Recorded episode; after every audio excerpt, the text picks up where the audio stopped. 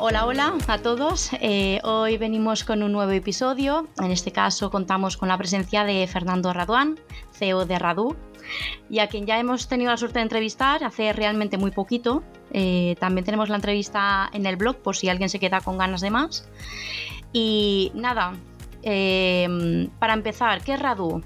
Pues para quien no lo conozca, es un servicio de delivery de comida local que nació durante la pandemia y ya está en varias ciudades. Pero antes de empezar, yo me presento, soy Aino Ávila y esto es Linkin.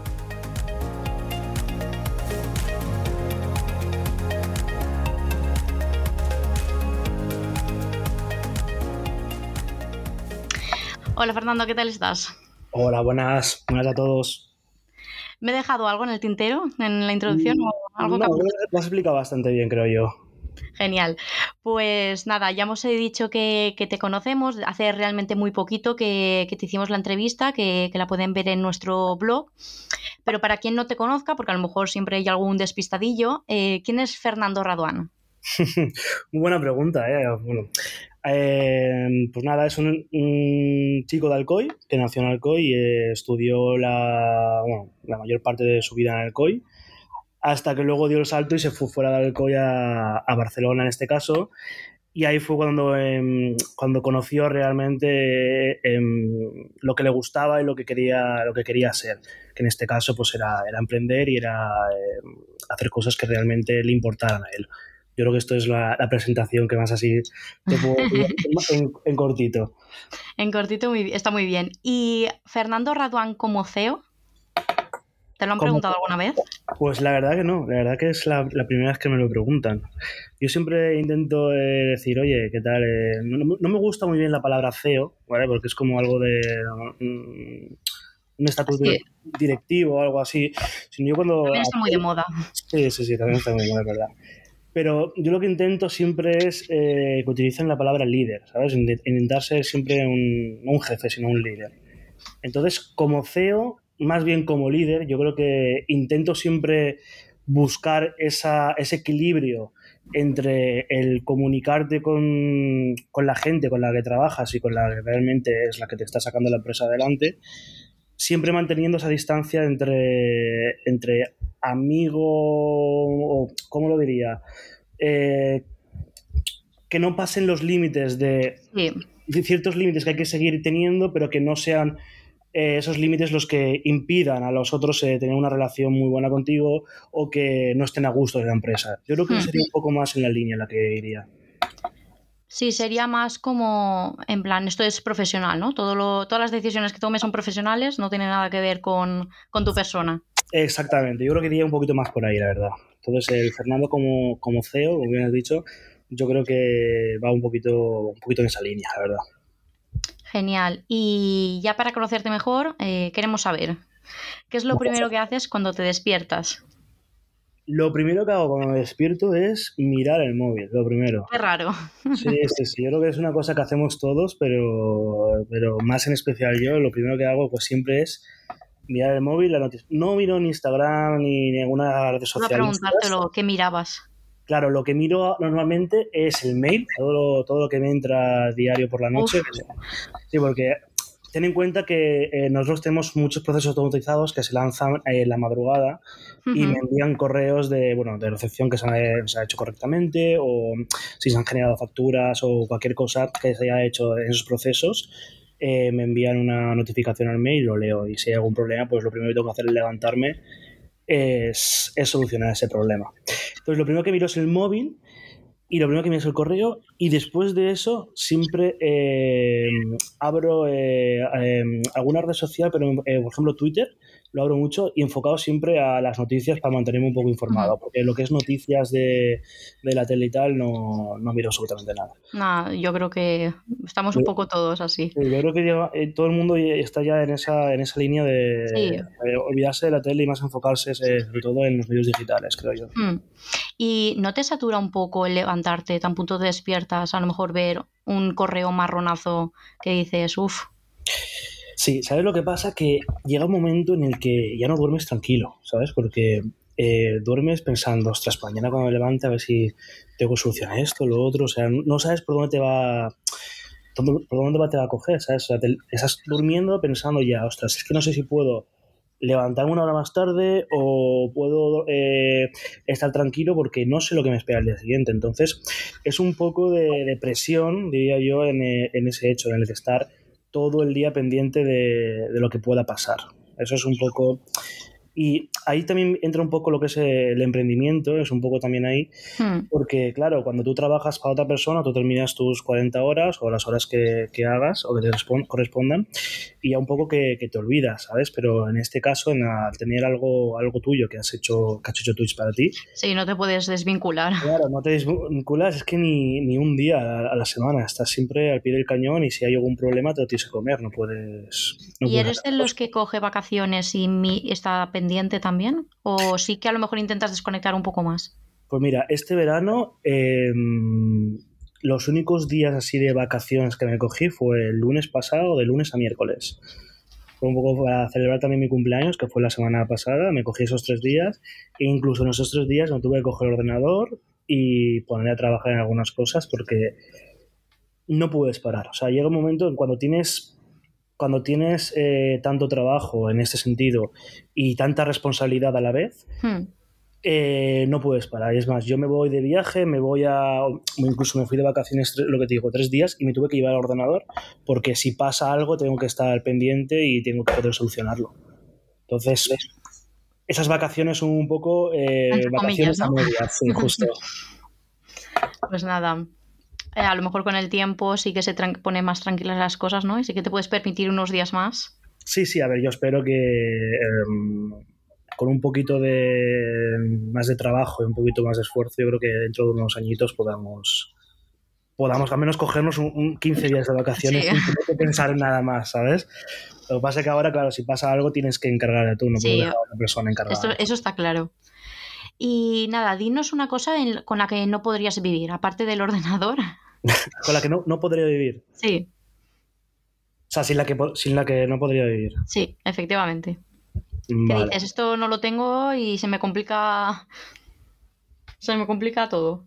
Hombre, yo creo que el ordenador es lo, principal, ¿sabes? O sea, como tú bien has dicho, eh, sería lo principal. Yo sin ordenador no puedo hacer nada. Mi trabajo es totalmente online, o sea, eh, y a lo mejor internet, porque a lo mejor el ordenador sí que puedes pillar. Bueno, sí, va, ligado también. O sea, el internet y el ordenador yo creo que viene dentro, dentro, dentro del mismo pack, porque si no tengo internet no puedo comunicarme externamente.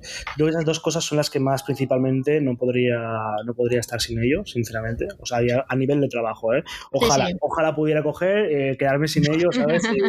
Y, decir, vale, ahora ya, en ese momento sí que diría, ya está. Ah, de vacaciones totalmente. O sea, ya es, lo, que me parece lo genial eso, pero no.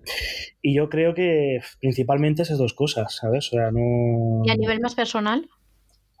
A nivel más personal, yo te diría que, los amigos y, la familia. Yo creo que, y más en estos años, o sea, porque ahora, eh, desde que empecé a emprender, o sea, el, nivel de estrés, el nivel de responsabilidad ha ido en aumento.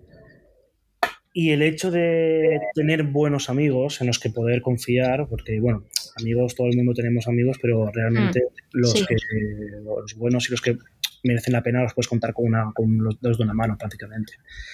Y el hecho de poder confiar en ellos, el hecho de poder apoyarte, bueno, digo amigos, pero también me refiero a la familia, de hecho, sí, como siempre está ahí, pero sí, el hecho de poder apoyarte y, que y que decir y que tú estés estresado, que estés agobiado, que tengas mil problemas y ellos sepan entender ese vocabulario no verbal, ¿sabes? Y coger y decirte, oye, mira, pues vamos, vámonos aquí, o mira, vamos a quedar una tarde viendo una serie, ¿sabes? Cosas, cosas de esto que la gente eh, que te conoce realmente sabe cuáles son esas señales que te indican que, oye, necesitas un poco de parar y descansar o, o irte de viaje o hacer cualquier cosa esa gente que entiende esas señales, yo creo que es lo más importante, que es lo que no podría vivir.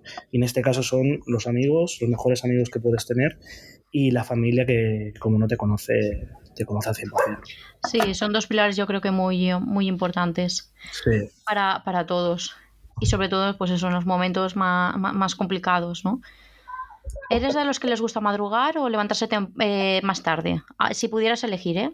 No, si pudiera elegir, te aseguro que me levantaría lo más tarde posible. No pondría alarma y me Mm. acostaría y hasta que, hasta que el cuerpo me diga, mira, no... Hasta, que el cuerpo, hasta que el cuerpo aguante, ¿no? Exactamente, hasta que me diga, mira, es que no te puedes, no puedes seguir durmiendo, porque es que ya no aguanto más, el cuerpo ya no aguanta más durmiendo.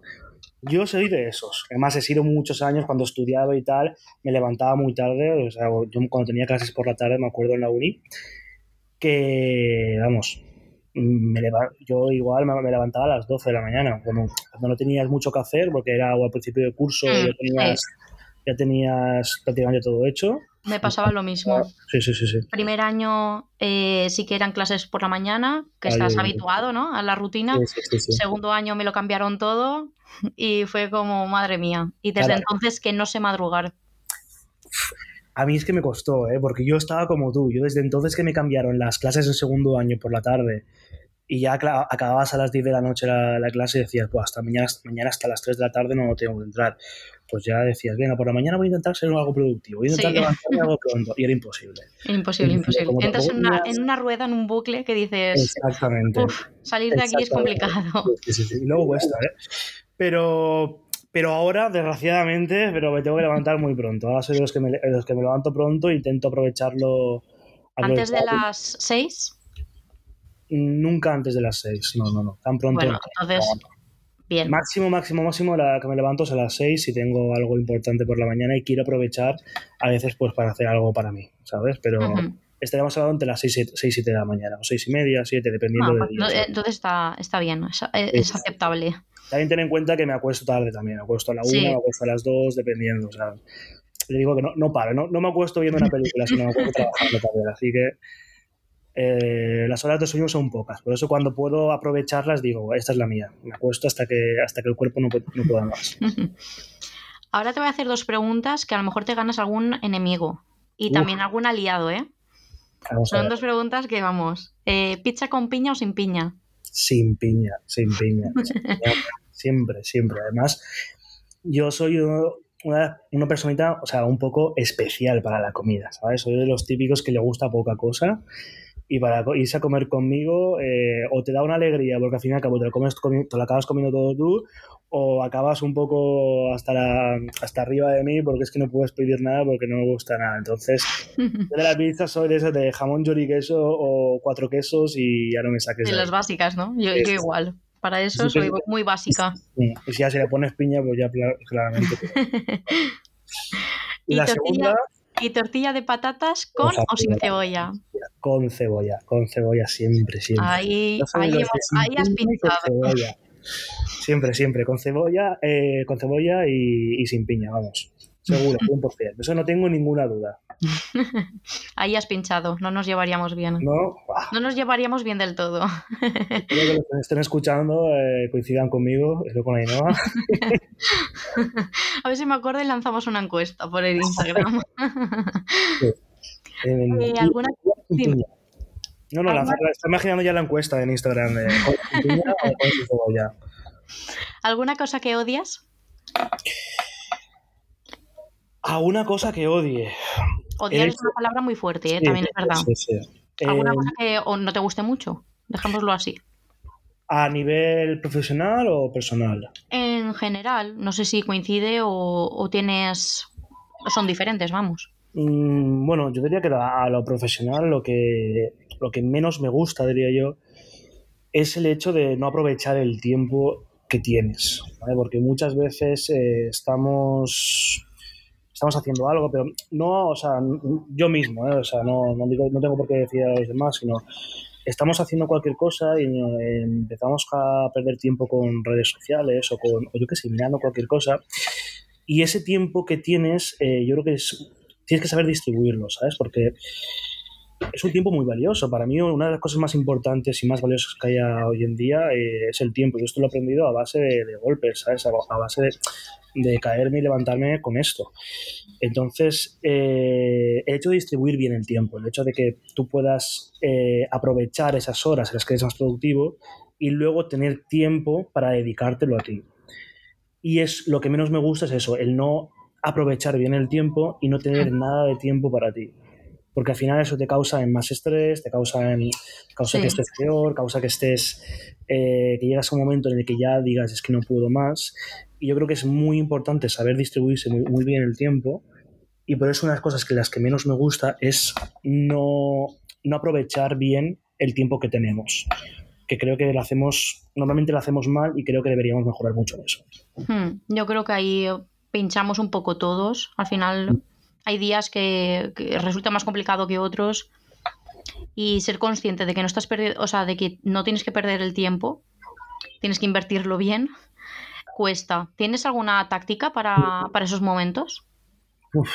pues buena pregunta, ¿eh? Buena pregunta porque muchas veces lo he intentado, he intentado muchas cosas. He intentado eh, quitarme el móvil durante un cierto tiempo, he intentado estar centrado con, con música, he intentado aplicaciones para estar centrado en esos, momentos, pero yo creo que lo que mejor me funciona es eh, el hecho de, de, organizar, ¿sabes? El hecho de, de decir, vale, pues oye, eh, tienes que dedicarte a ti, pues tienes que irte al gimnasio una hora, pues oye, te puedes ir a las 9 o a las 6 de la tarde. Entonces eliges. Entonces eliges y a esas horas tienes que terminar aunque también te digo, es lo que mejor me ha funcionado, pero también lo incumplo muchas, pero muchas veces, muchas veces. Bueno, poco a poco. Sí, sí, sí, sí. Porque al fin, es que lo más caro yo creo que en, en, esta vida es lo que, lo, que no vale, lo, que no vale para nada. Por eso, el hecho de que tú inviertas tiempo o, sea, eh, o pierdas el tiempo en algo que no te va a servir a ti para, para algo, hmm no tiene por qué ser a nivel profesional, sino que te sirva a nivel personal. Te puede servir, oye, pues me sirve para distraerme, para no pensar en esto, o para, o para evadirme de esta cosa que lo necesito ahora, ¿sabes? Pero si no inviertes ese tiempo en algo que realmente importe, pues lo más caro que, o sea, lo más caro es lo que, lo, que inviertes, no, no, te vas a ir por nada, o sea, es eso. Eh, en esta vida lo más caro que, te puede salir es eso, lo que, lo que, no, vas, lo, que no vale para nada. Entonces yo creo que por eso es tan importante lo que te decía del tiempo. Pero bueno, a raíz de la pregunta que me he ido un poco por la rama. Nada, tranquilo. Eh, lo que mejor me viene. Lo que mejor viene a mí es hacer horarios, pero te digo que normalmente los, los suelo incumplir, o sea que no soy muy buen ejemplo para, esto. Bueno, no pasa nada. Em, ¿Eres del Team Gym o Team Sofaning? Pues ahora Team Sofá, ¿eh? O sea, ahora mismo, eh, últimamente me ha, dado por lo de empujarme el, ordenador, ponerme en el sofá a trabajar. O sea, eso es mala combinación, ¿eh? Mala combinación porque ya no sales de ahí, ya no sales. También menos estás en una silla, estás También es verano, que siempre la gente se relaja más en cuanto al ejercicio. Sí, sí, sí. Pero yo antes era muy Team Gym antes, eh, pero ya luego lo, lo dejé Ah, yo era muy Team Gym hasta diciembre del año pasado, que luego en diciembre ya empecé hacia abajo, porque empecé con mucho trabajo, mucho estrés, y fue, bueno, desde enero a abril tuve una mala época que en la que ya no, prácticamente solo hacía trabajo, trabajo, trabajo, trabajo, entonces por eso ahora soy tan consciente del hecho de tomarte tu tiempo para ti, porque pasó una muy mala época en la que hay mucho estrés, mucho trabajo, en el que no mm. tenías tiempo para tus amigos, no tienes tiempo de disfrutar de ti y creo que hay que tener un equilibrio. tener un equilibrio sí, es fundamental. Sí, sí, sí. Pero muchas veces cuando entras en ese bucle cuesta mucho ver que necesitas ese equilibrio, porque dices, no llego, no llego, no llego. Sí, y entras ahí y dices, es que estoy cómodo, estoy cómodo, pero no, no ves, no, porque no te ves desde fuera, no te ves... Mm pues eh, la persona activa, proactiva, o sea, la persona que hayas antes, de que te gustaba hacer mil cosas, eh, llevabas el trabajo al día, llevabas todo, ¿sabes? Pero luego entras en un bucle en el que dices, es que, guau.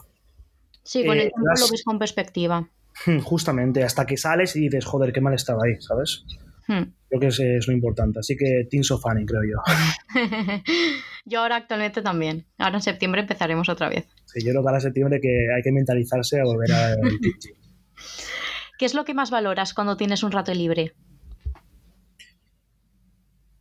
El tiempo para mí. O sea, eh, ahora mismo el, tiempo para mí, el tiempo para conocerme. conocerme, porque siempre estamos, al menos es la sensación que me, que me da a mí, ¿sabes? O sea, no tiene por qué ser esto la verdad absoluta, ¿sabes? Pero la sensación que me da a mí es que siempre estamos pendientes de, lo demás, de la demás gente, de hacer planes, de estar todo el día enfocados en las otras personas y no en ti. Hmm. Entonces, eh, yo creo que lo que más valoro cuando tengo un rato libre es eh, intentar, es conseguir, más bien que intentar, conseguir que ese rato libre sea para mí no para irme de viaje, irme eh, a tomarme unas cervezas, eh, yo que sé, jugar a la Play, algo, bueno, jugar a la Play sería algo para ti, pero algo, algo que, te dediques a ti. Yo creo que eso es lo, más importante. O sea, yo creo que ahí es donde yo, sinceramente, ahora mismo, a día de hoy, igual me preguntas hace un año y te digo, te digo otra cosa. Pero a hmm. día de hoy, después de todo lo cómo han pasado las cosas y tal, yo creo que lo, que más valoro cuando tengo un rato es ese rato que sea para mí, no para los demás. Es fundamental conocerse uno mismo y trabajar también para conocerse, porque muchas veces mm, no estás, ¿no? No estás dispuesto a lo mejor a conocerte 100% y, y es muy importante. Hmm, igual por miedo a, a conocerte, no lo sé. Puede ser. Yo también soy una persona bastante... Mm, no me considero solitaria, pero sí como que me gusta pasar tiempo yo sola. Entonces, eh, está guay el, mm, encontrar a gente también que, le guste eso, porque generalmente somos seres sociables, eso es indiscutible, y nos gusta estar rodeados de personas, pero al mismo tiempo también tener momentos de tuyos de, pues mira, me voy a pagar un paseo yo sola, eh, no sé, y hablarte a ti mismo es súper importante. Yo ahora últimamente lo que hago es, eh, que esto ya lo hacía otros años porque me gustaba mucho, pero ahora lo estoy haciendo más. es por las noches, en cuando tengo ya un ratito libre, me voy, bueno, ahora estoy en Denia, estoy en la, en la playa. Entonces, estás muy bien. sí, sí, voy, me escapo y me pongo en la playa con una silla, me pongo un altavoz con música, la música que me guste, y me quedo mirando las estrellas un ratito. Ahí me quedo ahí relajado y, sobre todo pensando, pensando en mí todo el rato, pensando qué haría esto, lo otro, tal. Y das muchas vueltas a cosas y pues, oye, te sientes bien y a veces encuentras soluciones a problemas que creías que, no tenías igual. Sí, no, y también eh, te ayuda a lo mejor a eh, relativizar todo. Y, y luego a lo mejor te ayuda luego a tomar las no ciertas decisiones que a lo mejor antes te costaban mucho más. Sí, sí, sí, no, eso sobre todo, ¿sabes? El hecho de, claro, porque normalmente estás en una situación de estrés, de trabajo y tal, que dices, tienes que hacer todo al instante, o todo rápido, todo eh, problema-solución. Claro, son momentos que tienes de relax y tal, dices, vale, pues me, lo tomo con calma y igual sale de aquí algo, algo positivo, ¿sabes? O algo, hmm. Algo que merezca la pena. Nos hemos puesto bastante profundos ahora. Sí, sí, sí. sí. En vez de un podcast de emprendimiento, yo creo que es otro, otro tipo de podcast. Eh, nada, cambiamos otra vez de chip. Eh, género musical preferido. género musical preferido. Eh, pop español, es lo que más me gusta. ¿Tienes alguna canción preferida? Que bueno, te podría decir ahora de Quevedo, pero es que ya está quemadísima. Ya, sí. Está, muy quemada. Pero me gustaba mucho antes. Yo te lo acepto, ¿eh? También te lo digo. Yo nada más, la, nada más que bueno, nada más vi cerrar eh, anunció la canción, la, ya me la puse y dije, Guau, es que este va a ser el bueno, en bucle, en bucle, en bucle. Ahora cada vez que me pongo a trabajar es la primera que me pongo. Va a motivarme. Motiva, ¿eh? Motiva sin querer te dice, venga, va, para arriba. Pero sí, eh, canciones favoritas tengo muchas. Yo no soy una persona que escuche un solo tipo de música. A mí me gusta un montón, mucho, mucho, mucho, muchos tipos de música. Es decir, eh, Bad Bunny me encanta, Bad Bunny. O sea, no sé, ahí coincidimos. Sí, sí, sí. Pero yo también, yo escucho de todo. Me encanta Bad Bunny, luego, el que sé, Pereza, Estopa, eh, Melendi, aunque Melendi más bien el antiguo Melendi, no, no el nuevo. Yo todos esos son de cuando era más ¿no? Eh, más pequeña, más adolescente, joven. Yo a día, de hoy lo sigo, lo sigo escuchando, ¿eh? O sea, el, hecho de ese tipo de canciones, tengo playlists así y las y la verdad que, que las escucho, ¿sabes? Pero yo que sé, también no sé, puedo escuchar a, no sé, Paulo Londra, ya digo, Bad Bunny, eh, Woz, no sé, o sea, escucho de, todo tipo, todo tipo de música. todo eh, tipo. Entonces, eh, canciones favoritas, pues, yo te digo, Ahora mismo me quedaría con la de Quevedo y o alguna de Bizarrap eh, chula que estábamos en esa. Sí, es que lo está haciendo muy bien. Sí, sí, sí. Lo está haciendo muy bien. ¿Un libro que recomiendes? Puede ser de emprendimiento o no, ¿eh? Em, pues hace muy poquito, bueno, eso lo, lo dije ya en la, en la entrevista, eh, con la entrevista que hicisteis, eh, me estaba leyendo el, el, libro de Ángel Martín. No sé, ah, sí.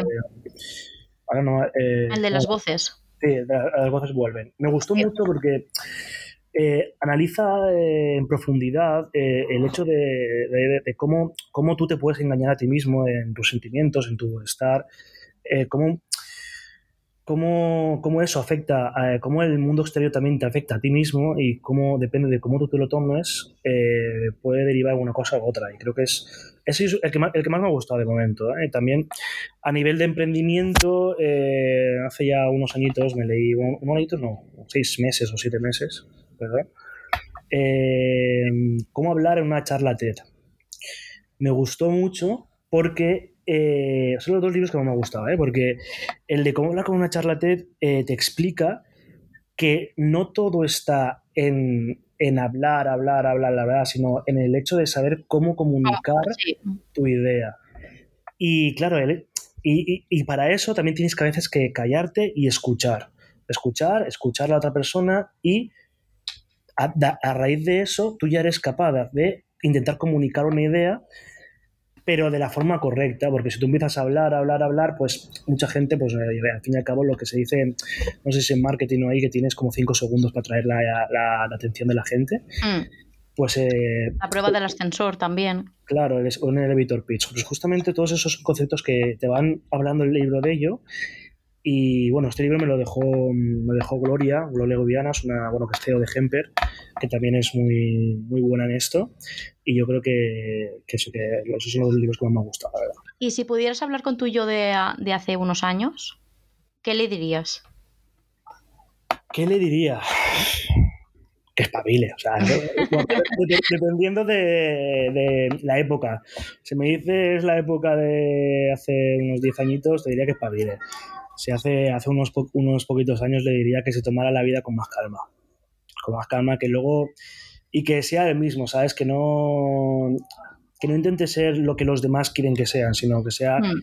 el mismo y que no, que no se deje influenciar por los demás.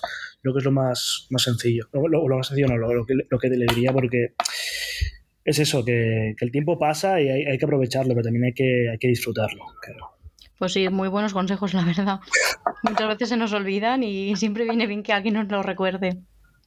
Ahora sí que sí, empezamos de lleno con lo que son las preguntas de, de Radu y de, emprendimiento, que yo creo que será donde más saquen partido eh, quien nos esté escuchando. Así que nada, cuéntanos un poquito la historia de Radu, cómo nació, si fue por una necesidad mm, personal, no sé. A ver, todo esto, todo esto nació eh, a raíz de, de confinamiento, porque bueno, yo siempre he tenido la idea de un negocio, bueno, un negocio más bien una aplicación, porque nunca he pensado en negocios. Siempre yo soy informático, soy ingeniero de software y al fin y al cabo lo que hago es pensar en mi cabeza en función de, aplicativos, de aplicaciones o, o, ese tipo. Entonces yo lo que eh, siempre tenía como la, uy, pues mira, toda la hostelería está muy desinformatizado, está siempre muy, muy anticuado, pues ahí podemos hacer algo, pero nunca tenía una idea clara. Y luego a raíz de la, de la pandemia, eh, bueno, yo esto lo hablé con un amigo, eh, vi que esto era una necesidad y empecé a desarrollar, pero no tenía nada que ver, esto fue antes de la pandemia, como dos meses antes mm. de la pandemia, yo lo hablé con un amigo y, yo empecé a desarrollar otra cosa diferente. Y, pero bueno, que tiene, tiene que ver porque tenía que meter productos, tenéis que meter categorías y tal, pues lo, lo, que, haya, lo que hay ahora. Y empecé con eso y luego llegó la pandemia. Y justamente, pues al llegar la pandemia, eh, un amigo mío que tiene un restaurante en Alcoy me dijo, oye, eh, necesitamos hacer algo porque es que, es que no... O sea, necesitamos hacer algo. Algo necesitamos hacer porque es que no, no tengo ingresos. O sea, bueno, no es nada nuevo. Todo el mundo sabe lo mal que lo pasó la hostelería en, en el COVID. Así que eh, eso. Y de ahí nació lo que es el, el, digitalizar la carta. Pues aproveché la idea que ya estaba desarrollando hace un par de meses, que justamente cogió ese, lapso de tiempo, y la cambié para eh, digitalizar la carta. Y eso fue, lo ofrecimos gratis durante, toda la pandemia, que a día de hoy sigue gratis. Y, y lo dejamos ahí, o sea, dejamos estar, ya se pasó la pandemia, me volví a Barcelona. Y cuando volví a Barcelona estaba hablando con mi compañero de piso, que es uno de mis socios ahora mismo y que es un amigo mío toda la vida y que creo que, vamos, mejor relación con él no tengo con nadie. A Jorge. Y hablando con él me dijo, eh, tío, o sea, ¿tienes, ¿tienes esto? O sea, lo tienes hecho, solamente ahora tienes que añadir eh, algo más para, para, que se pueda pedir. O sea, fíjate, aquí en Globo está Uber Eats, está, hay un montón de cosas y están funcionando. Eh, yo dije, ¿por qué no? Y fue así, o sea, fue ¿por qué no? Y dedicarle un par de meses más de trabajo, eso te digo, o sea, trabajo, trabajar, o sea, trabajo, sí, trabajo duro, ¿no? Trabajando 15 o 17 horas al día, o sea, mucho, mucho trabajo, durmiendo casi nada. Pero oye, se trabajó, eh, se hizo las modificaciones que se tenían que hacer, se hizo las aplicaciones, se lanzó al mercado y, oye, eso es un poco la historia, la historia del no tiene más. Fue una idea que yo tenía que empecé a desarrollar eh, porque sí, sin ningún fin claro. Con la pandemia cambió la digitalización de carta y después de la pandemia, como ya había, ya había un, un sistema detrás bien montado, pues de ahí eh, nació el delivery de Radu. ¿De, qué periodo más o menos estamos hablando?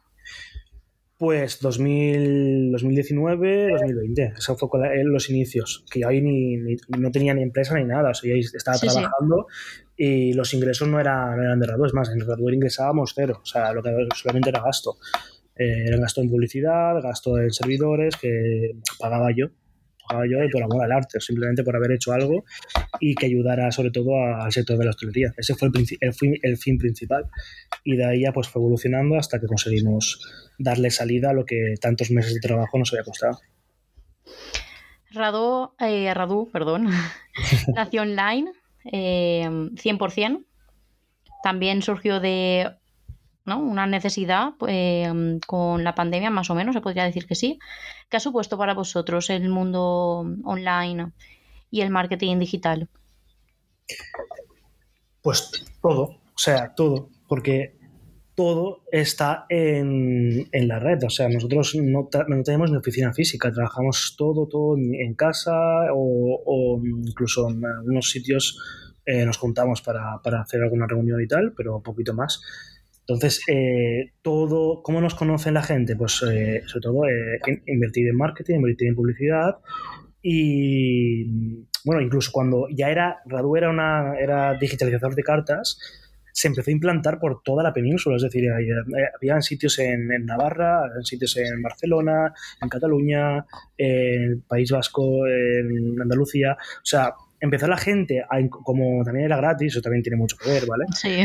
¿Y cómo conseguimos llegar a toda esta gente? Pues al tema de publicidad. Metimos en publicidad en Google y en Instagram y la gente empezó, empezó a utilizarlo. Empezó a utilizarlo y ahí se ha quedado. Y siguen, siguen habiendo sitios en Madrid que trabaja, siguen trabajando con esta versión gratuita de la app, en Barcelona, en, y claro, la satisfacción que te da a ti de ir caminando, por ejemplo, eso me pasó el, el julio pasado, caminando por, por Madrid, y, y, de repente te ves en un bar que, ostras, tiene, tiene tu QR y dices, no puede ser, los escaneas y efectivamente están utilizando aún después de casi tres años. ¿No te, pasaste por ahí a, a decirles? No, no, lo que pasa que es que no me gusta eso, no me gusta, no me gusta decir, oye, mira que esto esto lo he hecho yo, tal, no, no me gusta. hay que ser humilde, hay que ser humilde. Me gusta que lo disfruten y que, vamos, que al fin y al cabo yo solo he desarrollado, pero aquí le da salida son ellos y, y quien realmente mantiene vivo la empresa son, son los clientes, entonces son ellos los que tienen todo el protagonismo. ¿Y alguna vez habíais pensado que ibais a crecer tanto en tan poco tiempo? Porque realmente han sido tres años. Mm, queda, queda, queda, queda. O sea, en ningún momento. Ya te digo que es que ahora estamos sobre, sobrepasados. O sea, es que no, no, no, no, nos, no nos da la vida prácticamente. Estamos trabajando todos los días, además combinándolos con nosotros, con los otros trabajos, porque nosotros no vivimos, no vivimos de raro, o sea, menos Jorge y yo no, los demás igual sí, eh, pero nosotros, nosotros no, nosotros tenemos otros trabajos, los compaginamos y, y eso, entonces no tenemos, claro, ha, ha, crecido tanto a un nivel tan grande que llega tan grande, a ver, que no es una empresa internacional, es una empresa asentada a nivel nacional, pero eh, oye, eh, tiene su público y tiene y facturamos lo que facturamos eh, porque gracias a, a, que le hemos dedicado mucho trabajo y que está creciendo, está creciendo.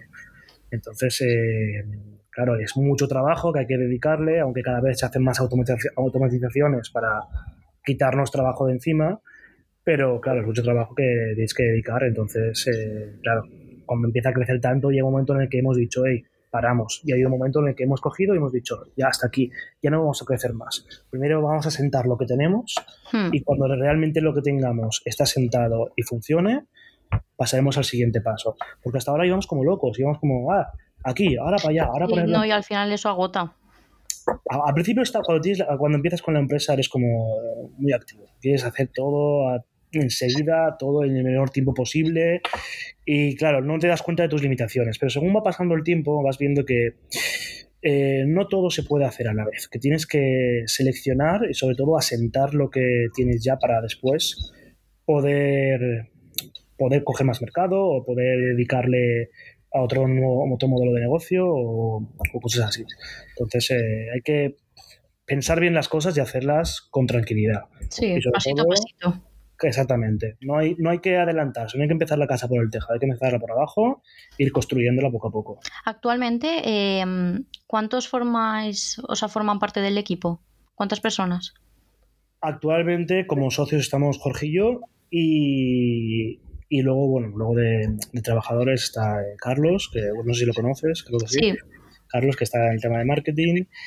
Y bueno, eh, contabilidad, facturación y luego ya todo el tema de, de riders. O sea que actualmente contándonos a todos seremos unas 15 o 20 personas más o menos.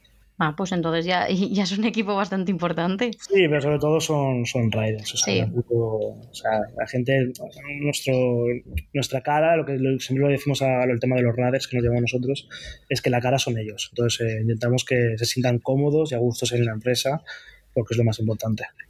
Hmm, no, y encima ahora también con las noticias que han salido ¿no? de otras em, compañías que donde estaban explotados y todo eso, al final todo se, acaba sabiendo y eso perjudica al negocio. Exactamente. Nosotros los tenemos todos contratados con contrato laboral y están, todos contentos. todos tenemos, te digo, intentamos mantener una comunicación constante con, con el radar porque al fin y al cabo es lo que decimos, vosotros sois la cara, la cara pública de Radu, entonces vosotros sois lo que el cliente ve, eh, tanto en el restaurante como el cliente final. Entonces, intentamos que estén lo más a gusto posible y que si tienen algún problema que se comuniquen con nosotros. intentamos está, muy bien.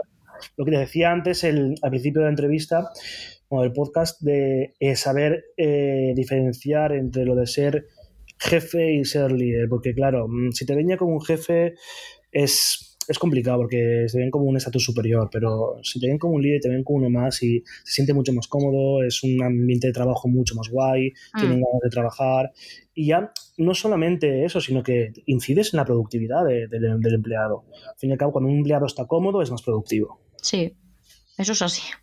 no hay más. No soy partidaria de los easy, porque es una cosa de que me enseñaron en el instituto, sobre todo en la clase de historia, ¿no? El y si pasaba esto en vez de esto. Pero sí que me gustaría que me dijeras, em, ¿qué crees que hubiera pasado si Radu, en vez de salir como ha salido, hubiera salido como un negocio tradicional, ¿no? Offline, eh, como por ejemplo una food truck, porque también el nombre le da, le da pie a eso. Entonces, sí, sí,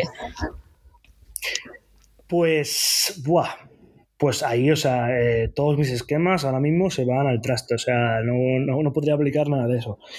Pero yo creo que sí que eh, eh, aplicaría lo que hemos hecho a nivel de publicidad y de marketing de una forma mucho más bestia al tema de un negocio offline, ¿vale? Porque al fin y al cabo estamos en una sociedad y en un momento de tecnología que todo el mundo tiene un móvil, todo el mundo tiene un acceso a la red que eh, le puedes incidir pasivamente a, eh, pues a tu producto, en este caso pues eh, la food truck. Y lo que es el saber hacer esas cosas, el saber, el saber posicionarte de cierta forma y, elegir a tu público objetivo correcto, yo creo que esa es una de las cosas más importantes porque si eres capaz de escoger a ese público y segmentarlo y enfocarle tu publicidad de una manera atractiva, pues hmm. oye, pues vas a, eh, vas, a, vas a, conseguir más ventas y claramente en un negocio offline eh, las ventas es lo que te da lo que te da de comer en, bueno, en todos los negocios en verdad, pero en un negocio offline pues eh, claro, tienes que hacer sí, no, el coste es mucho más sí, el coste es mucho más amplio. ¿Crees que hubierais crecido de igual manera o tan rápidamente? Yo creo que no. Yo creo que el crecimiento que haya en un negocio online es mucho más, mucho más rápido y mucho más grande que, un, negocio, un negocio tradicional. Más que nada porque eh, no tienes tanta infraestructura, no tienes que hacer tanta inversión en, en infraestructura, simplemente tienes eh, tu página web o tienes tu, aplicativo o, lo que tú tengas ahí y de ahí creces, de ahí empiezas a crecer y empiezas a dedicarle más recursos a nivel al, equipo TIC, el equipo de IT. Hmm y, empiezas a crecer, empiezas, empiezas a escalonarlo y es, exponencial, es que nunca paras de crecer. En cambio, en un negocio tradicional, algo que requiera, algo que requiera, como en este caso la truck, que requiere, pues, oye, comprar más food trucks, comprar más, más alimento, siempre requieres de proveedores externos. En este caso, en un negocio online, yo creo que siempre, siempre vas a eh, o sea, dependes de tu, de tu cliente. Si tu cliente le gusta y te compra, eh, vale, o sea, tiras hacia arriba. Si no, pues te vas hacia abajo. Eso, también lo tiene la food truck, pero poniendo también el coste de el coste de, todo, el, todo el material y todo, todo, todo lo externo que tiene que externalizar. Y cambiando así un poquito de, mm, de, lugar, ¿no? por así decirlo, eh, sí que me gustaría que habláramos un poco el, de dónde viene el nombre Radu, ¿no? Y también el tema del logotipo, porque es una de las cosas que ¿no? De las primeras cosas que a lo mejor piensas cuando vas a empezar, ¿no? Tu propio proyecto y a, lo mejor dices, no sé ni por dónde empezar. Mira, te cuentas un poquito el proceso y, todo, si os resultó fácil, difícil. mira que normalmente cuando desarrollas un, proyecto de IT, pues oye, lo desarrollas en tu ordenador o en, Internet en algún dominio que no que de prueba y tal, pero yo no empecé a desarrollarlo hasta que no tuve el... Soy de esos, soy de esos que hasta que no tienen el nombre no pueden empezar a hacer nada. Yo necesito tener el logo. Ya el logo ya es una cosa aparte, pero yo estuve buscando, además me acuerdo, estaba cenando con, con Ignacio, bueno, un amigo en Barcelona, y estaba pensando, Dios, es que, voy, voy, a lanzar esto, tal, voy a empezar con esto, con la idea, o no he empezado nada, pero bueno, necesito un nombre.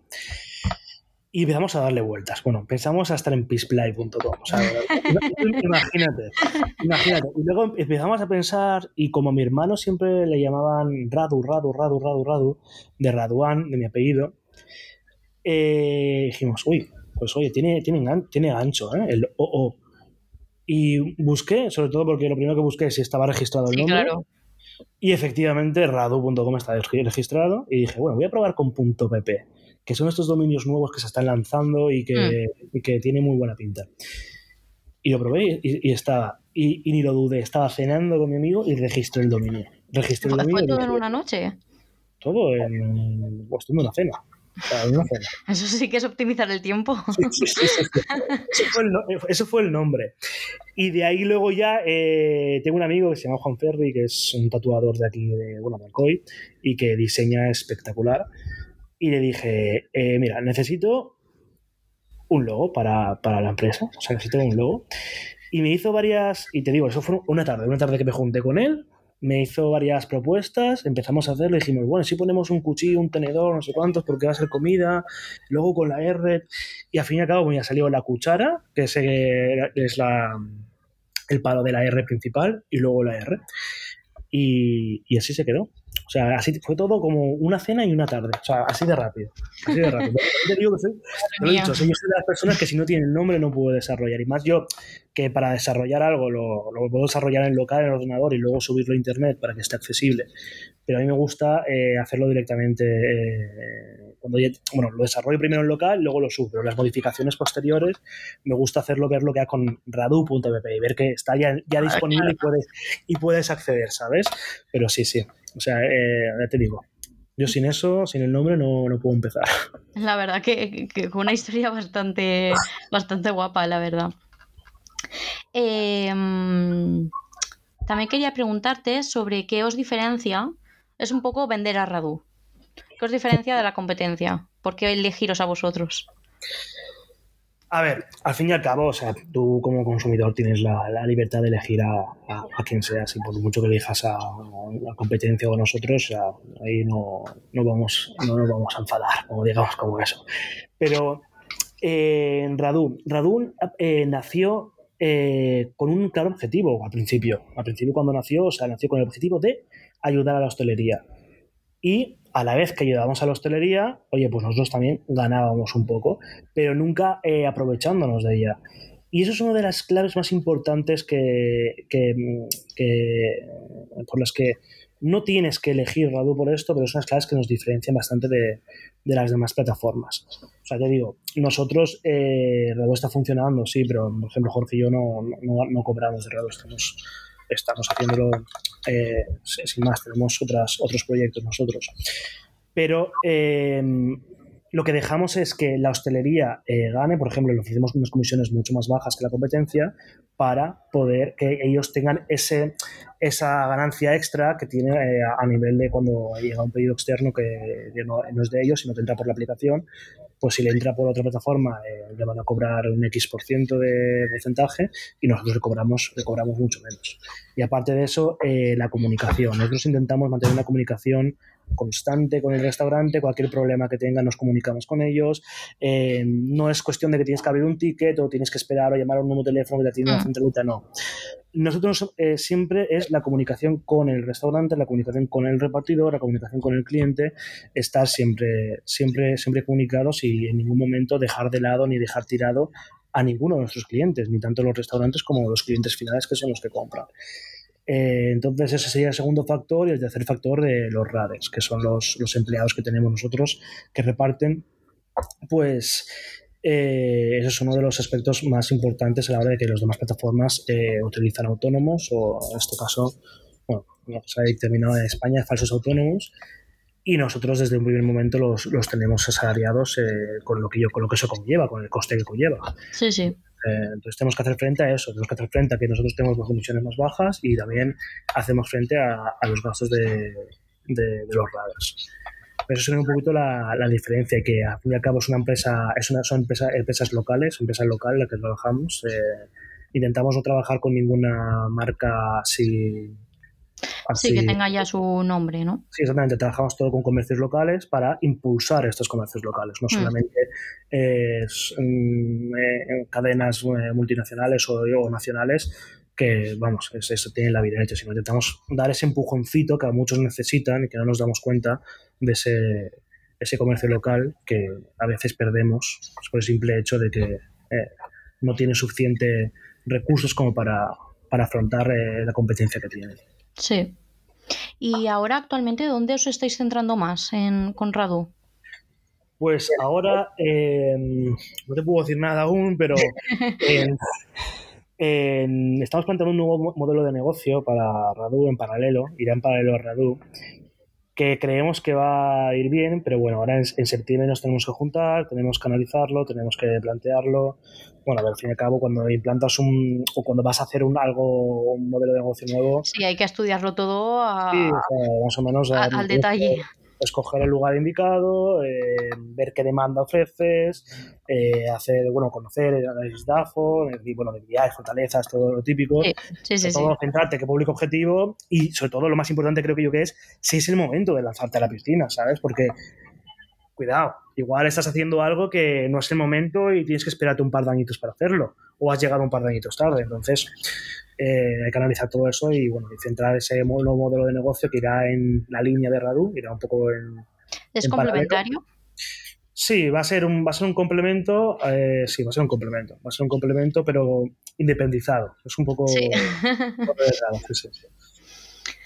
Em, antes estábamos hablando em, de las campañas publicitarias y todo esto, ¿vale? Y en lo que es el mundo online es casi indiscutible que cuando tienes pues eso, un, negocio em, que necesitas invertir en SEO, sobre todo para posicionarte y que te encuentren en, los buscadores. Pero, ¿qué, em, ¿qué opinas de las campañas publicitarias? ¿Son importantes? ¿A vosotros os han... Bueno, has comentado antes que sí que os han funcionado. Mm, sí, sí, sí. Es más, ahora a día de hoy, o sea, eh, Carlos sigue, es el chico de marketing, sigue realizando campañas publicitarias, eh, tanto en todas las ciudades. Y creo que es una de las cosas más importantes que, que, tenemos, al fin y al cabo. Bueno, también te digo, hasta ahora no utilizamos mail marketing y ahora queremos empezar, empezar a utilizarlo, ¿vale? marketing, por mail. Hasta ahora lo hemos dejado un poquito de lado porque, bueno, no teníamos una plataforma estándar con la que utilizar, que ahora, sí que la tenemos. Y eso, entonces, eh, si son importantes, claro que son importantes. Yo creo que, pero es que ya no solo un negocio online, es que en todo el tipo, cualquier tipo de negocio, tienes que hacer eh, campaña porque vas a tener competencia. Si no tienes competencia, la tendrás dentro de, dentro de un tiempo. si funciona. Entonces, eh, si tú quieres eh, conseguir ventas, quieres que tu negocio funcione, quieres que vaya bien, lo que tienes que hacer es, es hacer campañas. Hacer campañas, invertir en publicidad, siempre sabiendo eh, dónde está tu límite. No hay que invertir en publicidad como un loco porque y, igual haces, haces una campaña de publicidad, te gastas una barbaridad de dinero y no te sirve para nada porque igual te han entrado tres leads y te han comprado. Hmm. En cambio, haces una campaña mucho más sencilla, mucho más enfocada a tu, a tu segmentas el público objetivo que tú quieres. Oye, igual de consigues un rato de conversión de un, 10% o un 15%, que eso ya es una barbaridad para, para una campaña de publicidad. Entonces, eh, claro, eh, tienes que saber enfocar muy bien las, las campañas de publicidad y sobre todo a, saber hacerlo, que no es algo sencillo. ¿eh? Yo, no, no, no, yo, no, sé digo. No es sencillo, no es sencillo. Claro, el saber, saber enfocar una, una campaña al nivel... es mucho prueba y error. Exactamente, hacer muchos test, test A-B, enfocar a una parte de, tu público, una campaña, cierto otra, a ver si le gusta más y la que va gustando es con la que vas, vas quedando. Al final tienes, tienes una campaña que se está funcionando y te está consiguiendo un reto de conversión alto que tú eso lo utilizas para convertirlo en venta. Y yo creo que eso es lo, más importante, pero para cualquier negocio. Para cualquier negocio, porque tú puedes ser la mejor hamburguesería de, de tu barrio, que luego llega, llega otra que no es tan buena como tú, pero que ha hecho una campaña de marketing bestial y yo qué sé, ofrece, ofrece algo que tú, no, que tú no quieres ofrecer o que ofreces tú, pero que él lo ofrece de forma más atractiva y te ha comido. Te ha comido y, y te quedas ahí, o sea, y, o espabilas y empiezas a empiezas a, no copiar el modelo de negocio, sino a mejorarlo, o te quedas ahí y no sales. O sea, hmm. eso es muy importante. O sea, yo creo que es una de las cosas más importantes a nivel de emprendimiento que, hay. El saber, saber adaptarse y el no parar. O sea, yo creo que va un poco, un poco en la línea. Y opinión de las redes sociales. Eh, ¿Cómo os han funcionado vosotros eh, sin tema de campañas? Sin campañas. Sí. Bien, bien regular, me refiero. Tienes, eh, tienes tus redes sociales, ahí publicas contenido, la gente pues, eh, se comunica, se las comparte y tal. Pero si no haces, bueno, al fin y al cabo tienes el público pues, que te conoce o que te ha pedido ya. Pero llegar a un público que, o sea, conseguir leads, o sea, conseguir un lead que es un... Fidelizar, ¿no? Sí, exactamente. Fidelizar es lo, lo complicado. Exactamente. Exactamente. Entonces, conseguir ese tipo de, clientes, eh, por ejemplo, conseguir un lead, o sea, no vas a conseguir si no haces una campaña. Entonces, a nivel de redes sociales, pues está bien, está bien, pero siempre tienes que eh, enfocarlo de la forma que tu negocio necesita. Y con vuestra experiencia, esto es un poco como, como el dicho este de ¿qué va antes, el huevo o la gallina? ¿Qué va antes? ¿Hacer branding teniendo en cuenta lo que son las campañas y todo esto, o invertir para posicionarte? Estaríamos hablando del SEO en este caso? Uf. Vale, pues a ver, en mi caso, en mi caso el tema de branding, ¿vale? El tema de branding porque yo no soy, bueno, yo soy, el radio no es, no es un negocio a nivel nacional, sino que está en ciertas ciudades localizadas, entonces eh, tienes que tener mucha marca detrás, ¿vale? Pero eh, no necesitas tanto, tanto SEO porque la gente ya no busca, no busca Radu, que lo sigue buscando, pero porque me salen analytics de, de Google. pero que, no es tan importante como el hecho de tener un, buen branding. Yo en este caso, siempre que he hablado con alguien y le he hecho la misma pregunta, es depende del negocio y depende a lo que te dediques. Exactamente. Por eso he dicho en mi caso. En mi caso, Radu, creo que más branding. ¿Y cuáles son los principales retos a los que se enfrenta un emprendedor? Madre mía, pues, pues unos cuantos. ¿eh? Al principio, al principio lo que más te preocupa es la idea. Al principio estás, eh, estás en un limbo en el que tienes la idea, no sabes cómo enfocarla, no sabes cómo plasmarla. Y yo creo que es, eh, nunca paras de tener, de tener retos. Nunca. O sea, siempre cuando cierras una etapa empiezas otra y empiezas a tener un reto nuevo. Pero los principales, o sea, cuando mm, la idea del principio, el hecho de, porque nosotros hemos crecido sin financiación externa, entonces el hecho de, enfocar muy bien los recursos que tienes, esas, esas, esas, esas, dificultades que tienes al principio, que no sabes cómo, cómo enfocarlo bien o, inviertes en algo en el que no mereció la pena realmente y como que lo das por perdido, pero claro, no te das cuenta que no lo das por perdido, sino que te ha servido para coger experiencia y para analizar qué cosas no debes hacer. Pero claro, son a veces unas frustraciones y, unas, y unos sentimientos encontrados que, te hacen ponerte la vida un poco, un poco patas arriba, la verdad. ¿Y el tuyo en este caso? ¿Cuál ha sido el reto, o sea, el mayor reto que has tenido? El mayor reto que he tenido, pues te diría que el poder, el poder eh, llegar en el momento justo para, para que esto funcionara. Porque fue con mucha presión al principio, porque empezó a salir competencia en Alcoy, que luego se fue, luego desapareció pero empezó a salir competencia en Alcoy, ya llevaba un mes en Alcoy, eh, entonces yo tuve que empezar a darle caña y eso fue como un reto personal para mí de que de febrero no puede pasar. O sea, tengo que dedicarle enero y tiene que estar en enero listo. Y eso fue como un, reto para mí que fue uno de los mayores retos en la, a la hora de, de, lo que es, de lo que es Raúl. Y sobre todo, yo diría ese y el hecho de, de saber decidir cuándo parar algo porque llega un momento en el que, como te he comentado antes, que quieres abarcar mucha cosa y no, y no llegas. Y ves que tienes, tienes el potencial, pero no tienes los recursos para hacerlo. Entonces, el hecho de, decidir qué sí y qué no, eso es una de las cosas más difíciles por las que, por las que me puedo enfrentar.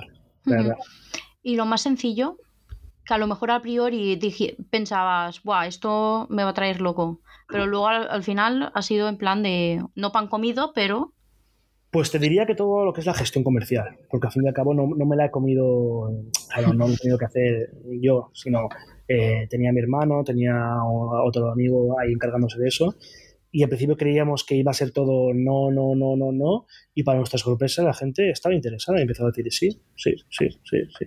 Y yo creo que eso ha sido una de las cosas más, más, más sencillas que, hemos tenido que pensábamos que iba, que íbamos, iba a costar mucho más y al principio no, la verdad que no, costó, costó, costó poquito eso. Genial, pues. Eh, ¿Qué es de lo que te sientes más satisfecho? Pues de tener algo, algo propio. Yo creo que el hecho de lo que te comentaba al principio del, podcast, del podcast, que estamos acostumbrados a, trabajar para, para, alguien, a tener nuestras 40 horas o las que hagamos y, y terminar pero el hecho de tener algo tuyo propio te hace crear un, sentimiento que es como si fuera tu bebé. Es como si no lo quieres soltar, no quieres que le pase nada, no quieres que esté mal, no quieres que hable mal de él. Es, es un poco eso, ese sentimiento que es, es jodidamente increíble, ese sentimiento. y cuando empiezas es es una pasada. O sea, lo que sientes cuando estás empezando a emprender, luego ya se te pasa, eso es verdad. Se te pasa porque empiezas a, ver todas las complicaciones que hay. Pero al principio, como le pones tanta ilusión de algo que está naciendo. Y todo es bonito. Claro, incluso los problemas son bonitos porque dices, va, no pasa nada, de otra manera, vamos a buscar otra solución. Pero es que, no sé, es un sentimiento eh, realmente increíble, ¿verdad? De cada caída siempre dicen que hay que levantarse, pero muchas veces el levantarse cuesta y mucho. Entonces, eh, ¿qué haces eh, en esos momentos en los que cuesta de verdad y necesitas eh, motivarte, pero al mismo tiempo es como que tampoco encuentras la motivación necesaria, pero al final continúas? ¿Qué hago? Pues, a ver, yo he tenido muchas caídas, muchas caídas de estas, muchas, o sea, al fin y al cabo cuando empiezas a, ya no solo a, nivel profesional, sino a nivel personal. Y a veces es muy, es muy difícil poder combinar mm, el nivel personal con tu pareja o tus amigos y tal con el nivel profesional porque chocan mucho, chocan mucho y más cuando tienes algo, algo, algo tuyo, una empresa en la que tienes que cuidar. Hmm. Entonces, em, entonces yo te diría que em, lo que me hace que querer seguir hacia adelante es que sé que cuando me levante y aprenda, porque esto es muy importante, no, no, cuando me levante, porque volver a caer caerás, pero cuando te levantes y aprendas de por qué te has caído, no significa que no, que no puedas volver a caer en el mismo sitio, sino porque al fin y al cabo tropezamos con una misma piedra una y otra vez. Pero cuando te levantas, cuando te levantas y, aprendes realmente el por qué, eso hace que eh, te plantees luego la siguiente caída de forma diferente. Al principio lo ves todo un asco, lo ves todo, con perdón, una mierda, diciendo, joder, es que ahora llega un momento en el que dices, es que ya estoy quemado, no quiero, no quiero seguir hacia adelante, no quiero, ¿para qué? Es que ¿para qué estoy haciendo esto? Pero luego te das cuenta cuando, cuando consigues levantarte, sobre todo cuando te ayudan, porque normalmente tú solo es complicado, aunque lo sueles hacer, pero siempre tienes ayudas de tus amigos o de familiares o de, gente o de, yo qué sé, de, algún famoso que te has visto un speech que ha hecho, cualquier cosa. Y cuando te levantas y, y analizas la situación después de unos días y dices, ostras, pues tampoco era tan malo, ¿sabes? Como yo lo veía, no lo pintaba tan mal. Y aprendes de eso, pues la siguiente te la tomas de forma diferente. Y te vas tomando las cosas de, tal forma que llega un momento en el que dices, vale, analicemos las cosas. No es tan malo. O sea, eh, ¿qué, es lo peor que puede pasar? Que se cierre. ¿Qué es lo peor que puede pasar? Que pierdas esto. Oye, pues se hará y punto, y a seguir hacia adelante. Y eso es lo, eso es lo que cuando, cuando me pasan esas cosas yo intento, intento mirarlo, intento enfocarlo. Sé que no es, no es fácil ¿eh? y a veces incluso yo no lo puedo hacer, pero intento enfocarlo de esta manera, de, decir, vale, vamos a, intentar cambiar el enfoque negacionista. No, no quedarse con lo negativo de lo que pase, sino Exactamente. un paso más allá lo que me ayuda a, levantarse cuando, cuando estás ahí en esas circunstancias, yo creo que es eso, es el hecho de, decir, vale, cuando te levantes, oye, vas a seguir hacia adelante, no te vas a, a, a, topar con una pared, vas a seguir un camino que te va a llevar cosas buenas, cosas malas, no sé, pero vas a seguir hacia adelante. O sea, así que cuando antes te levantes, antes podrás seguir con tu camino. Emprender eh, consume mucho tiempo, aparte de otras muchas cosas. Entonces, eh, ¿cuántas horas al día actualmente dedicas a Radu? A ver, al día no te sé decir porque, o sea... Bueno, dependerá también, ¿no? Sí, porque yo también, o sea, ahora mismo estoy con, otro proyecto que es una, plataforma de marketing automation. Entonces, eh, como va un poco de la mano, entonces le, dedico a lo que es eh, el trabajo de emprendedor, a, tanto a una empresa como a la otra, igual le puedo dedicar 13, 14 horas al día mínimo. O sea, son, son horas. Sí, sí. ¿Cómo es un día laboral para ti? O sea, que eh, hoy lo que has hecho. Bueno, a lo mejor estás. Bueno, no, porque las vacaciones las cogiste la semana pasada. Sí, sí, sí. Pues nada, me levanto, me tomo mi colacao, porque yo no me gusta nada del café, nada café. Me tomo mi colacao, abro el mail y pongo a responder todos los mails o hacer todo lo que tenga, lo que tenga pendiente de cualquier cosa del mail y eh, tengo una lista de tareas que tengo que ir realizando, eh, las pongo yo, ¿vale? Esa lista para, para, saber qué es lo que tengo que priorizar o lo que no. Y empiezo a desarrollar, empiezo a desarrollar eh, sobre todo código, que es lo que... A ver, es que a mí lo que más me gusta es, es desarrollar código, ya ni dirigir ni, nada. a mí lo que me gusta es desarrollar, ponerme a picar código, o sea, y desarrollar cualquier cosa. Entonces empiezo a desarrollar pues lo que más, lo que más necesario sea. En este caso, pues, pues eh, hoy me he puesto con, a desarrollar un sistema de, permisos dentro de, una, de, la plataforma, o sea, eh, no, no, paro. Y siempre, y siempre que termino algo estoy, venga, pues cuál es, la, cuál es lo siguiente. Y es curioso porque eh, a mí el tiempo se me va volando, o sea, igual que te digo que trabajo 12, 13, 14 horas, pues igual estoy de esas 13 horas, a mí se me pasan como si fueran 4, o sea, pues qué, suerte. Es que me, me, me, pongo, me pongo con musiquita, me pongo centrado, me pongo a programar y enseguida se me va el tiempo. Se me va el tiempo enseguida. Por eso no me es tan, no me es tan complicado dedicarle muchas horas, porque me gusta lo que hago. Yo creo que eso es muy importante a la hora de, un trabajo, porque cuando te gusta, no te parecen tan largas las horas y te gusta, no te parece tan, tan malo el trabajo, ¿sabes? Hmm. ¿Y haces algo para, mm, en plan, descansos? Entre. Porque, claro, dudo mucho que estés 10 horas aquí picando código, como dices. pues no lo, no lo, dudes tanto, ¿eh? que hay veces que ni como. Hay veces que se me olvida comer, te lo prometo. ¿eh? A mí me ha pasado eso también. Hay veces que estoy tan concentrado, tan a gusto, que digo, como tan a gusto tampoco, pero estoy tan concentrado haciendo eso que luego llego ahora y digo, ostras, son las 5 de la tarde y no he comido. O sea, literal, o sea, estoy así y digo, wow, pues voy a hacerme algo rápido o ya directamente ya ceno y, ya, y ya lo alargo. Pero también ten en cuenta que eh, no solamente hago, o sea, porque al fin y al cabo me encantaría solamente estar aplicando código, pero al fin y al cabo en la posición en la que estoy eh, hago muchas reuniones, hago muchos vídeos, en este caso pues ahora, el podcast, eh, también ayudo a mucha gente, tengo mucha gente que me viene y le echo un, le echo un cable. eh, ya, no solamente el hecho de picar código, que ojalá me encantaría, pero no, también estoy ahí eh, con reuniones, eh, incluso visitas a veces me tengo que mover o cosas de estas. Entonces, no todo el día estoy programando, sino que, estoy con, con otras cosas también. ¿Y has tenido que cambiar tu rutina? Entiendo que sí, desde que uh, empezaste a emprender. Sí, sí, sí, por supuesto. Te digo, antes, antes me levantaba, hacía mi trabajito, comía tal y luego hacía dos o tres horitas más y ya está. Pero ahora sí, ahora la rutina que tengo es completamente diferente.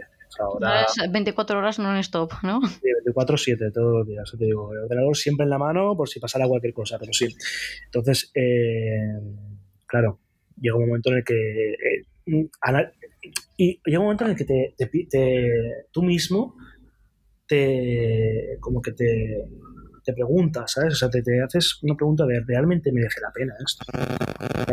Entonces, eh, llevar esta rutina tan, tan heavy de trabajar tanto, mm, igual antes menos, porque antes como dedicaba más tiempo al deporte y más tiempo para mí, pues no trabajabas tanto.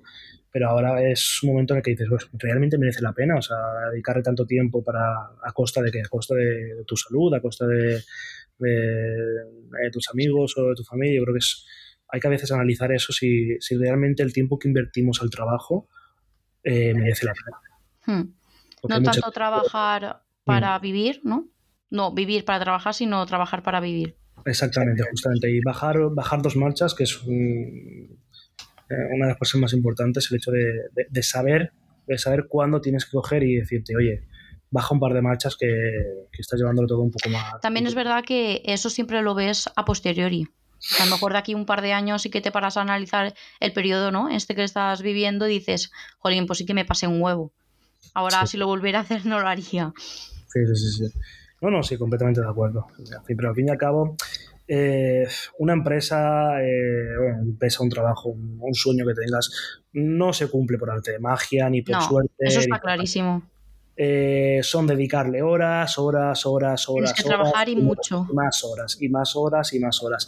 Y hay un dicho que, que algo quiere, algo le cuesta. Sí. y muchas veces que en los periodos más complicados cuando una vez los pasas y lo ves con perspectiva, dices, a ver, me lo ocurre mucho, ¿no? Estuve trabajando mucho, pero no te quedas con la sensación de. No te quedas con una sensación negativa, sino que al final, como has visto que has conseguido, ¿no? Eh, X, lo que te hayas propuesto, dices, jolín, ha valido la pena todo el esfuerzo. Justamente, es que es, que es eso, clavado lo que acabas de decir. Es que es, eh, es, eso, la gente se cree que por tener una startup o tener una empresa eh, ya eres millonario y la cosa es muy diferente. la cosa es que una empresa es muy complicado de mantener y más aquí a nivel de España con todo el tema de impuestos y de todo lo que emprender está complicado. Eh, es muy complicado. Yo no lo sabía tan complicado era hasta que empecé a pagar el autónomo, empecé a pagar salarios, empecé a pagar seguridad social, IRPF, IVA. claro, no es tan sencillo y claro, en un momento en el que no es tener una empresa hacerse rico, sino es tener una empresa porque tienes un sueño, tienes algo que, quieres, algo que, es tuyo y que, es lo que te he dicho antes, que es un bebé que quieres cuidar y que es la sensación esta de, tener algo tuyo es lo que te hace seguir hacia adelante y querer, querer continuar, aunque muchas veces lo quieres mandar todo a la mierda y decir, mira, aquí me quedo, ¿sabes? Pero eh, puede, puede el, otro, el de, no, que es que tienes que cumplir un tu sueño. Un poquito más, un poquito más. Sí, sí, sí. ¿Qué cualidades crees que debe tener un emprendedor? Mm, cualidades. Eh, bueno, antes estabas comentando que no es lo mismo jefe que líder. Eso ya es mm. una cualidad. Sí, bueno, sí, sí, eso por supuesto. Eh, el hecho de ser un líder antes, antes de un jefe, eso es lo, más importante. Pero eh, más, yo creo que las cualidades es tener paciencia. Yo creo que es de las cosas más importantes a nivel cuando emprendes, ya sea un restaurante, una empresa, o sea, una empresa tecnológica, eh, una futra, como dices tú, tener paciencia, porque vas a tener de líos, vas a tener de problemas, o sea, a, multitud. Y lo que tienes que saber es gestionar estos problemas, porque si no van a poder contigo. Entonces, esa paciencia y ese saber estar tienes que tenerlo para poder eh, no solamente dirigirte a tus empleados de la forma que los motives a, que tu empresa funcione, mm. sino que cuando salen los problemas sepas manejarlos de tal manera que no te resulte un problema como tal, sino que sea un inconveniente que lo resuelves. Y si no puedes con esta solución, pues oye, buscas otro camino para resolverlo. Y eso, eso es una cosa que diría lo más importante que hay cuando emprendes. ¿Tienes paciencia? lo intento. Intento tener mucha paciencia, mucha paciencia. Además, eh, también alguna vez doy, doy clases de, programación, entonces hay que tener mucha paciencia. Ahí, ahí sí que pruebas tu paciencia. ahí yo creo que es la prueba de fuego de decir, vale, ahora yo creo que ya soy capaz de seguir hacia adelante con todos los problemas que tengo. ¿Qué es lo más importante para que un negocio funcione y prospere? Yo tengo apuntados tres, tres conceptos, que es uno, equipo, luego inversión y luego conocer a lo que son las personas, ¿no? O clientes, buyer persona, como lo quieras llamar. Sí, sí, sí. A ver, eh, el equipo. Bueno, vamos a analizarlo. El equipo, sí, sí, el equipo es lo más importante, creo yo. Porque puedes, puedes tener un, un buen producto, puedes tener el mejor producto del mundo, que si no tienes gente que te lo consuma, no lo, no lo vas a hacer. ¿Y cómo consigues esa gente? Pues con un buen equipo, un buen equipo que te siga manteniendo, eh, manteniendo eh, el software, que te siga atrayendo a esos clientes, eh, que te siga, porque claro, la gente se piensa, bueno, la gente, te hablo de la gente porque es que yo pensaba eso, o sea, una empresa, pues no, nada, sencillito, pues lo típico, pero no. Una empresa tiene, tiene contabilidad, tiene facturación, tiene marketing, tiene, tiene eh, desarrollo comercial, tiene IT, o sea, son muchos departamentos. Yo creo que hasta que no te pones a emprender no, no te das cuenta. No, no, no, no, es que eso, eso me pasó. Y claro, cuando depende tienes, no, es que tienes que hacer el trimestral, luego tienes que hacer no sé qué del IVA, eh, que ahora hay que hacer esta campaña de marketing, que, que luego, oye, que hay que conseguir más, más restaurantes para esta zona, o hay que conseguir más de este tipo, porque hemos analizado el mercado y la gente pide más hamburguesas, yo qué sé. Y yo diciendo, ostras, tío, o sea, es que es, que es una movida, es que, es que cada vez, o sea, es una cosa nueva. Y entonces, eh, el equipo, o sea, tienes que tener un equipo sólido, porque si tienes un equipo que va, viene, va, viene, mm. puedes ir consiguiéndolo poco a poco, te va a costar. Pero mantener un equipo bueno y que, y que confíe en ti, pero sobre todo, y aquí dentro del equipo eh, puedes tener a personas. Tío, eh, yo me he encontrado a, gente que ha entrado en la empresa y, que no, no, tenía idea mucho de muchas cosas. Pero tú, como, como, líder, como, buen jefe, entre comillas, tienes que saber eh, incidir y motivar a estas personas para que saquen su potencial, porque todo el mundo es bueno en algo, todo el mundo, todo el mm. mundo sabe hacer algo muy bien, pero igual es que no le ha dado la oportunidad para, que lo pruebe. Entonces, eh, tienes que saber, eh, y esto es una cosa muy difícil también, ¿eh? el hecho de, no de motivar a la gente, sino de, descubrir en qué son buenos, en qué son buenos, y porque seguro, seguro, seguro, seguro que hay un hueco en tu empresa para esa persona, seguro, pero hay que, hay que encontrarlo contarlo y eso, eso es complicado, el hecho de, venga, va, motivarlo para que esté motivado. Ah, pues mira, ahora en casa tienes que hacer esto, tal, eh, tienes que estudiarte esto o tienes que ver si, si te gusta esto. Tío, eh, motivar a la gente para que eh, encuentre su potencial y lo explote. Y eso, eso a mí me gusta mucho y creo que se me da bien. El hecho de, bueno, creo, te digo, abajo, luego, igual luego, luego, viene, luego viene Jorge, luego viene Carlos y dice, oye, no, es que no, tiene, ni idea de lo que habla, ¿sabes? Pero bueno, eh, yo creo que sí, yo creo que el hecho de, motivar a la gente para sacar su potencial, eso es muy, es, está, está, está muy bien. Y entonces, bueno, es que ya voy, por las ramas vez que pero, no, no, el hecho de, el hecho de equipo que, que sí, es una cosa, yo creo es, es el corazón de tu empresa. Entonces, si no tienes equipo, no tienes empresa. Yo lo dejaría ahí, como esa frase. Si no tienes equipo, no tienes empresa. Muy bien resumen de lo que has dicho. Em, quería hablar también eh, sobre la importancia de saber em, competir. Después de estos tres años, liderar dos proyectos eh, aunque sea en compañía. ¿eh? qué extraes de, eso? De la competencia te refieres, ¿no? Sí, de, saber estar en el mercado. En pues, es complicado, ¿eh? Es complicado porque eh, siempre vas a tener competencia. Siempre vas a tener competencia. Es lo que te comentaba antes que ah, si no tienes competencia ahora te saldrá dentro de, X, ¿sabes? Si es un proyecto funciona, siempre te va a tener competencia. Va a ser alguien que lo haga mejor que tú. Eso tenlo por sentado. Entonces tú lo que tienes que sabe y lo que tienes que, entender es que no te tienes que frustrar porque alguien lo haga, lo haga mejor que tú o de repente salga y tenga más clientes que tú o en mi caso pidan, por ejemplo, más en otras plataformas que tú. Lo tienes que centrarte en tus clientes, en tus clientes y los que tienes, porque ellos hablarán bien de tu empresa, eh, eso hará que te entren más, más, más leads, entre más, más clientes potenciales que tú convertirás a venta. Y pero si tú no eres capaz de mantener a los clientes que tienes, hmm. Da igual la competencia que tengas, la competencia te va a comer te va a comer. Entonces, el hecho de adaptarse y, hacer una competencia leal, o sea, porque también me he encontrado el, en la competencia desleal, el hecho de... Eh, yo tenía una cosa muy clara desde el principio, es que si quiero construir algo, no lo voy a construir eh, pasando por costa, Sí, a costa de alguien. Claro, o sea, yo voy a construir algo eh, a base de esfuerzo, trabajo y y aunque me cueste un poquito más, pero no voy a, no voy a ir y pasar por encima de alguien y, dejarlo en, no, voy a pasar por encima de nadie, dejémoslo ahí. pero sí, entonces la competencia es muy dura. La competencia es dura porque tienes que saber, y no es dura porque porque te quite mercado, sino es dura porque tienes que saber eh, tú cómo afrontarlo tanto a nivel de empresa como a nivel personal mentalmente, porque te va a afectar mucho. Te va a afectar mucho el hecho de que, es que me están comiendo, me están comiendo. Pues haz, cosas, haz cosas, despabila y haz cosas para que no te coman. Eh, ah, analiza se puede hacer algo. Sí, analiza, analiza qué está haciendo, lo que comentábamos antes de las hamburguesas. Tienes una, un sitio de hamburguesas que es la mejor del mundo, viene aquí al lado uno que ha hecho una campaña de marketing bestial y te quedas y te quedas fuera. Pues analiza, analiza qué, qué es lo que realmente te hace competencia y, y, por qué están yendo a esas, a esas plataformas o a, esa, o a esas empresas e intenta aplicarlo tú en la tuya o intenta diferenciarte de alguna manera.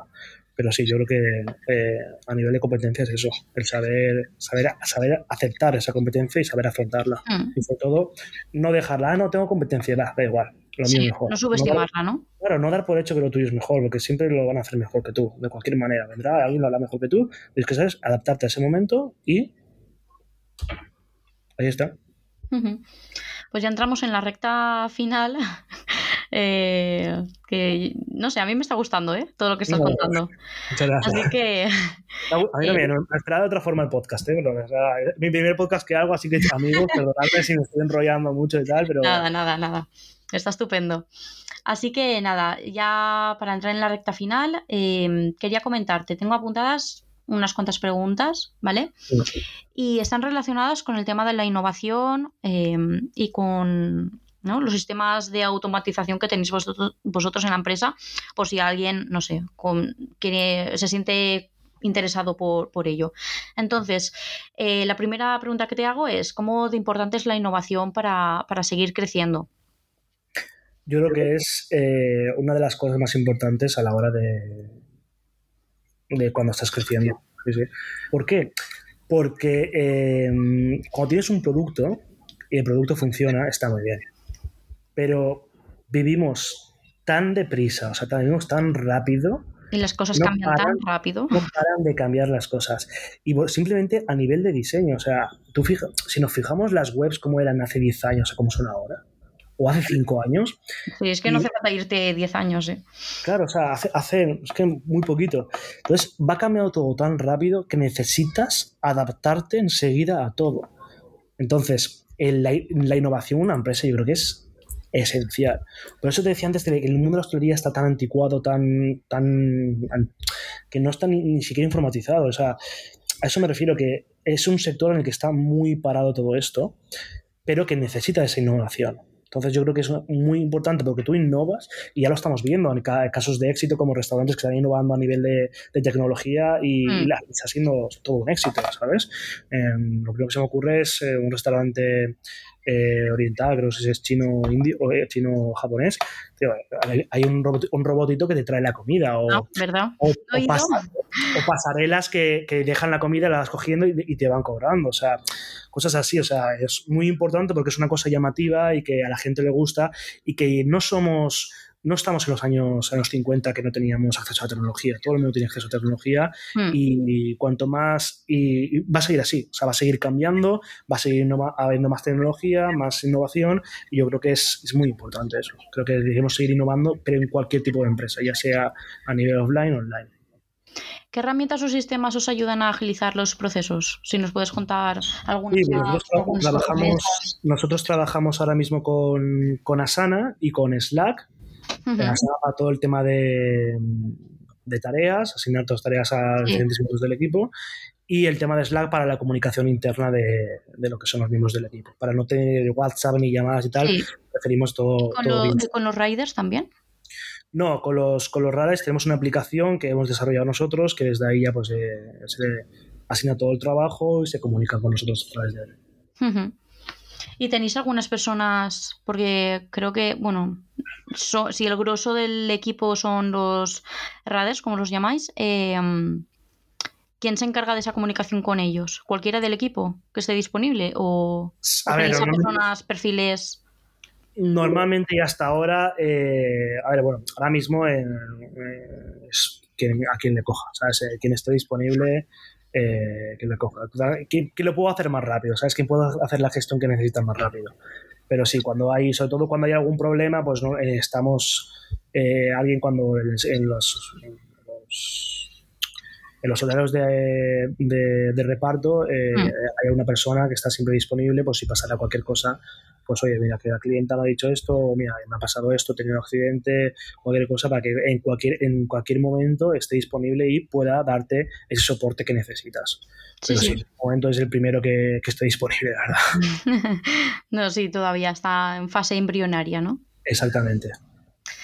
Bueno, eh, tienes Radu, también has comentado que estás liderando un proyecto de marketing, ¿no? Has comentado. Sí, es una plataforma de, marketing automation. O sea, automatizas todas las, gestiones, todas las acciones de marketing vía mail, sobre todo mail, pero también hacemos marketing por WhatsApp, SMS y, todo este todo este lío. Me pregunta, ¿tienes otro proyecto más en mente?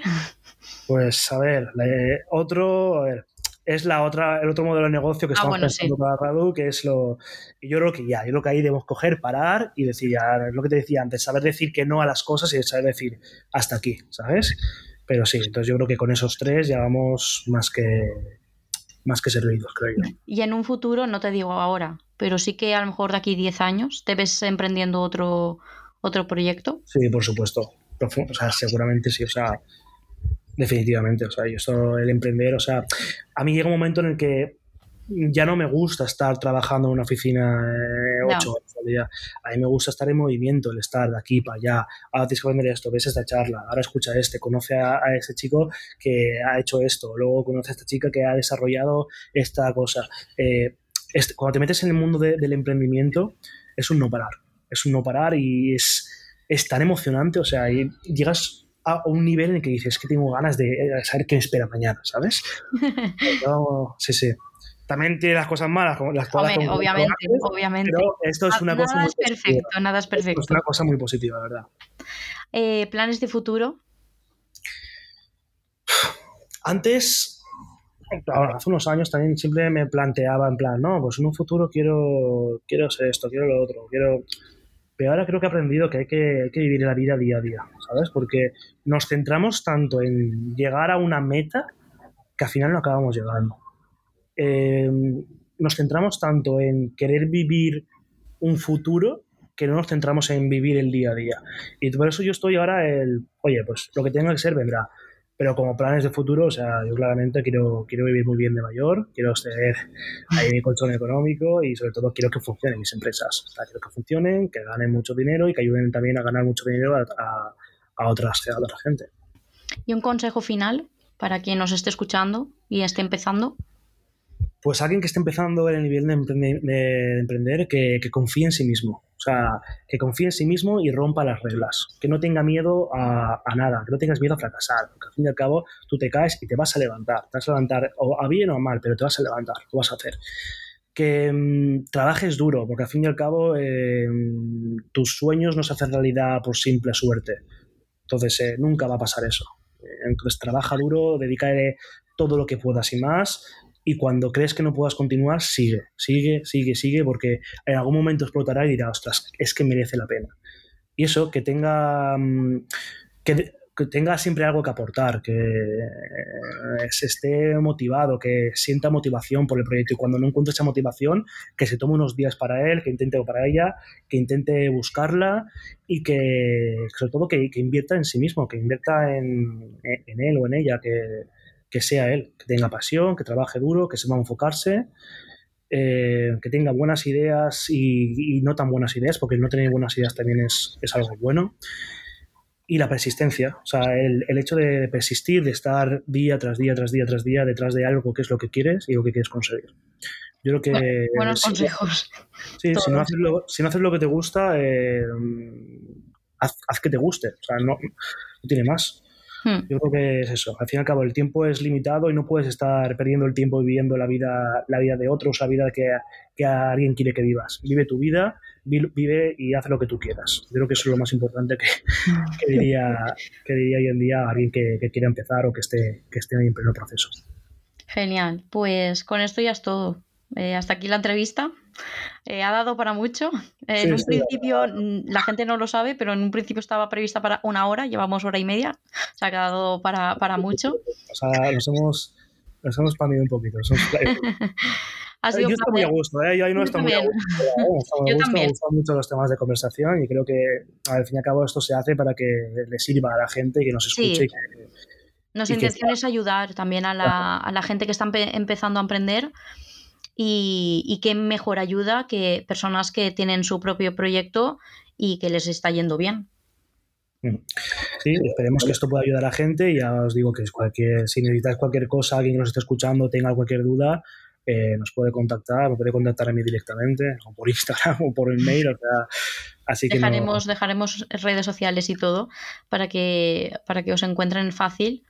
Nada, ha sido un placer hablar contigo. Esperamos que, que os vaya muy bien. Eh, a seguir trabajando, seguir creciendo y poco más. Pues muchísimas gracias, bueno, a ti y Ainhoa, tanto a Acceseo como a la empresa como a ti y todo el equipo que hacéis posible esto, que como bien decimos no es un trabajo fácil, requiere de mucha dedicación y mucho trabajo, cualquier cosita nueva que se haga. Y a los que están escuchando, eso, eh, seguir hacia adelante y a por todas. Yo creo que es lo, mejor que os puedo decir ya para finalizar. Pues nada, también mm, por mi parte, muchas gracias por escucharnos. Esperamos también que estéis pendientes del próximo episodio. Y nada, nos podéis encontrar en acceseo.com o en nuestras redes sociales y ya estaría todo. Hasta la próxima. Hasta la próxima.